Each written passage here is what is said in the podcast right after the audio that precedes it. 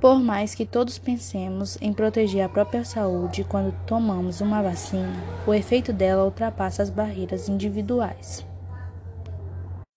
Isso porque a imunização em larga escala permite proteger toda a comunidade, mesmo aquelas pessoas que, por um motivo ou outro, não podem tomar as doses. Esse fenômeno é conhecido popularmente como imunidade de rebanho, embora os cientistas preferiam o termo imunidade coletiva. A vacinação contra a Covid-19 no Brasil foi iniciada no dia 19 de fevereiro de 2021, quando o país já contava 210 milhões de mortos pela doença.